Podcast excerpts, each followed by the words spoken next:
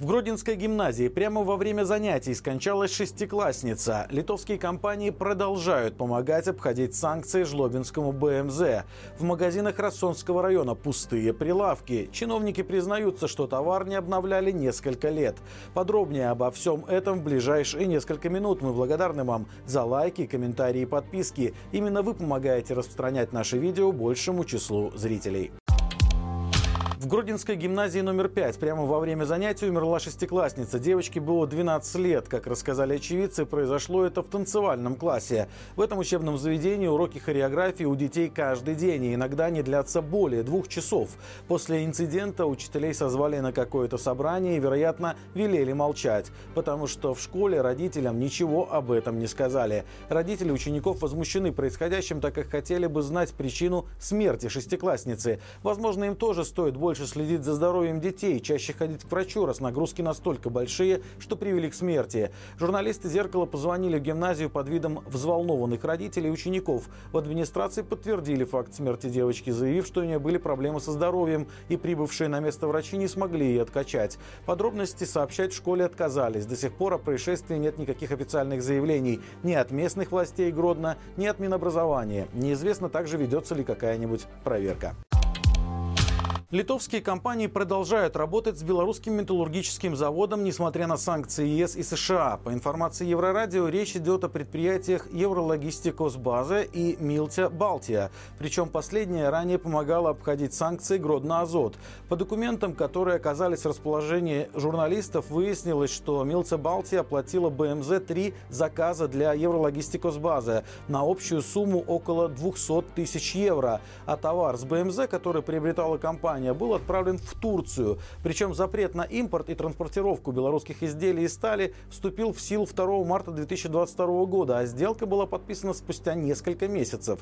Но на этом сотрудничество не закончилось. Даже весной этого года БМЗ вносили изменения в контракт с Еврологистикос базы, несмотря на то, что к тому моменту уже было известно о введении нового санкционного пакета, в котором Жодинский завод попал под адресные ограничения.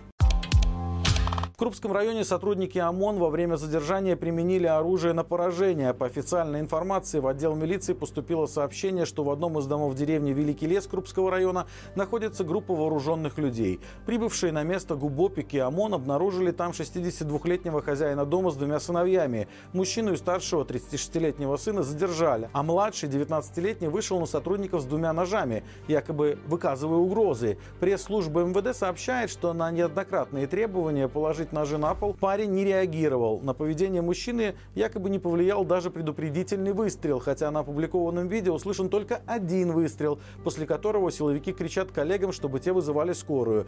Теперь парень госпитализирован, о его состоянии ничего не сообщается. Известно, что на месте работает следственно-оперативная группа, но было ли обнаружено в доме какое-либо оружие, кроме ножей, до сих пор неизвестно. Напомним, на днях милиция застрелила жителя деревни Лиски Реческого района, который, по официальным данным, шел с ружьем, направленным на сотрудников и также не реагировал на предупреждение о применении оружия.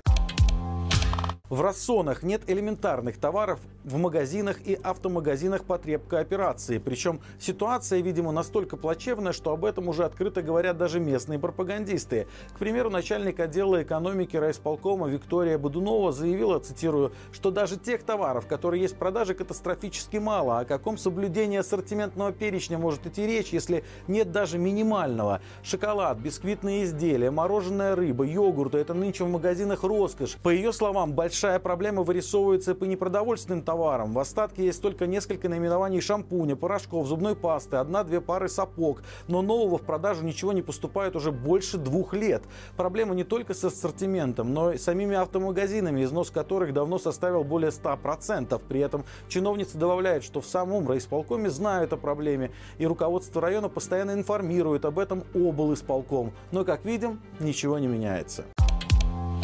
Два месяца потребовалось, чтобы выяснить, с чем была связана массовая гибель рыбы в Витебской области. Сообщение о мутной воде, запахе гниющих водорослей и всплывшей на поверхность мелкой рыбы поступило еще 27 сентября. Были отобраны пробы и взяты образцы, но в итоге ни инфекции, ни токсинов погибшей рыбе не обнаружили. Рыбу вскрывали, исследовали, так исключили смерть от электрического разряда и выяснили, что из-за кислородного голодания образовался венозный застой. Были расширены все кровеносные сосуды. При этом содержание кислорода кислорода в озере Хотинское было в пределах нормы. Поэтому специалисты постановили, что вероятная причина гибели рыбы – это совокупность климатических и природных факторов, а также химического состояния водоема, то есть совмещение цветения водорослей и сильной жары с составом воды. Напомним, никаких сельхозпредприятий, откуда могла бы пойти утечка токсичных веществ, поблизости с Хотинским озером нет. Однако само озеро небольшое и неглубокое, не проточное, в него только впадают два ручья.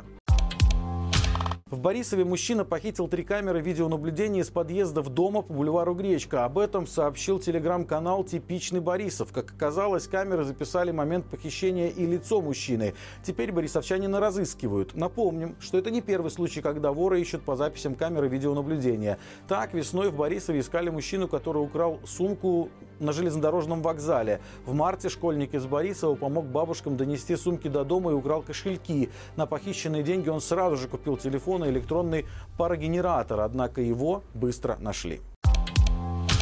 Как всегда по будням у нас выходит рубрика «Горячий комментарий». В новом выпуске обсуждаем, что единственная в Беларуси частная военизированная компания «Гард Сервис», о деятельности которой на днях выпустили расследование «Белпол», может представлять угрозу не только монолитности силовых структур, но даже самому Лукашенко. Ссылка, как всегда, в описании к этому видео. На этом у меня все. Благодарим вас за лайки, комментарии и подписки. До встречи завтра и живи Беларусь!